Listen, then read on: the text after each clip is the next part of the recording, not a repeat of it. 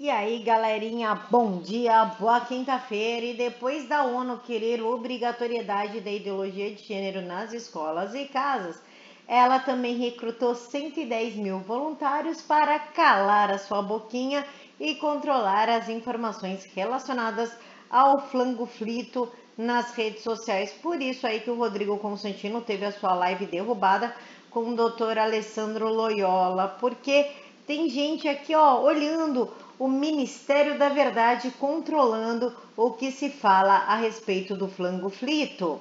Polícia canadense, aqui a cristofobia, perseguição aos cristãos. Polícia canadense impede igreja de realizar culto de adoração drive-in, bloqueando entrada com carros patrulhas.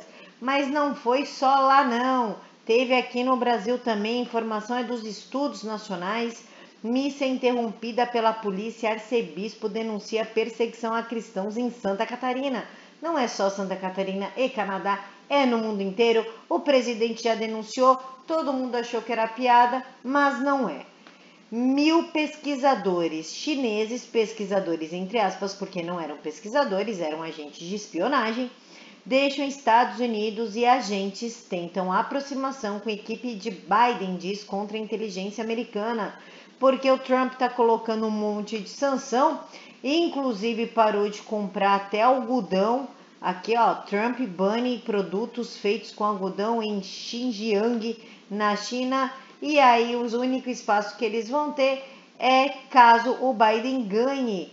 Então, eles já estão saindo dos Estados Unidos, mas ao mesmo, mas ao mesmo tempo estão fazendo aí uma forma de voltar caso o velhinho assuma. E outra do Trump, que tá full pistola, é que ele ameaça vetar propostas de defesa nacional caso não inclua o fim da imunidade para as redes sociais.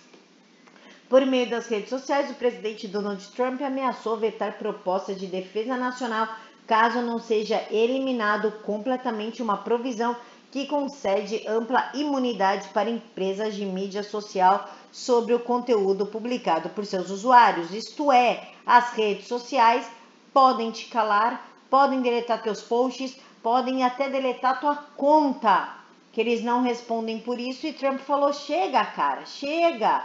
Se não tirar isso, vocês não vão ter aí o dinheiro da Lei da Autorização da Defesa Nacional que é uma proposta anual que prevê o repasse de recursos para aumento salarial das tropas americanas e financiamento de projetos de segurança nacional para o Departamento de Defesa e de Energia para o ano fiscal. A sessão, isso está traduzido, tá, pessoal? Eu coloquei o link, o post original do presidente Trump. A seção 230, que é um presente de proteção de responsabilidade dos Estados Unidos para a Big Tech, as únicas empresas na América que o possuem bem-estar corporativo é uma séria ameaça à nossa segurança nacional e integridade eleitoral. Nosso país nunca estará seguro e protegido se permitiremos que ele permaneça. Portanto, se a muito perigosa e injusta sessão 230 não for totalmente encerrada como parte da Lei de Autorização de Defesa Nacional, serei forçado a veto inequivocadamente do projeto de lei quando enviado para a belíssima mesa resoluta. Retire isso da América agora Obrigado, finalizou o presidente americano. É isso mesmo, presidente. Bate na mesa e mostra quem é que manda. E Câmara aprova MP que destina 2 bilhões para a vacina de Oxford contra o Xing Ling vírus, contra o flango flito. A Câmara dos Deputados aprovou nesta quarta-feira a medida provisória 994-20 que abre crédito extraordinário de 1 bilhão 995 milhões para viabilizar a compra de tecnologia e produção da vacina de Oxford contra o flango flito. O MP já está no Senado e Globo roda e roda bonito. Apesar que a Globo aí, ó, época do Banestado, corrupção, lavagem de dinheiro, tráfico de influência, é, apareceu em delação de doleiro com as mesmas denúncias, não aconteceu nada, mas agora ela está na mira do CAD por práticas anticompetitivas a Superintendência Geral do Conselho Administrativo de Defesa Econômica, que é o CAD, que é o CAD instaurou nesta quarta-feira inquérito administrativo para apurar indícios de condutas anticompetitivas por parte do grupo, grupo Globo Comunicações em contratos firmados com agências de publicidade. Em nota técnica, a CAD explica que nos chamados planos de incentivo, o veículo de comunicação pode estabelecer formas adicionais de remuneração às agências, como, por exemplo, bonificação por volume. Neste caso, a bonificação pode ser considerada um programa de desconto que inclui práticas como premiação por volume de investimentos feitos pela agência naquele veículo, estratégia de fidelização, imposição de volume mínimo e aquisição, entre outros. E isso aí não pode, é errado, é feio e não produz competitividade. Então o CAT falou: chega! E Interpol emite alerta global para ameaça do crime organizado ligado às vacinas do Xing Ling vírus. A agência de segurança afirma que há sérios riscos de falsificação roubos, golpes e propaganda ilegal conforme a vacina for colocada no mercado. E assalto em Criciúma, vamos de site da Paula Marisa.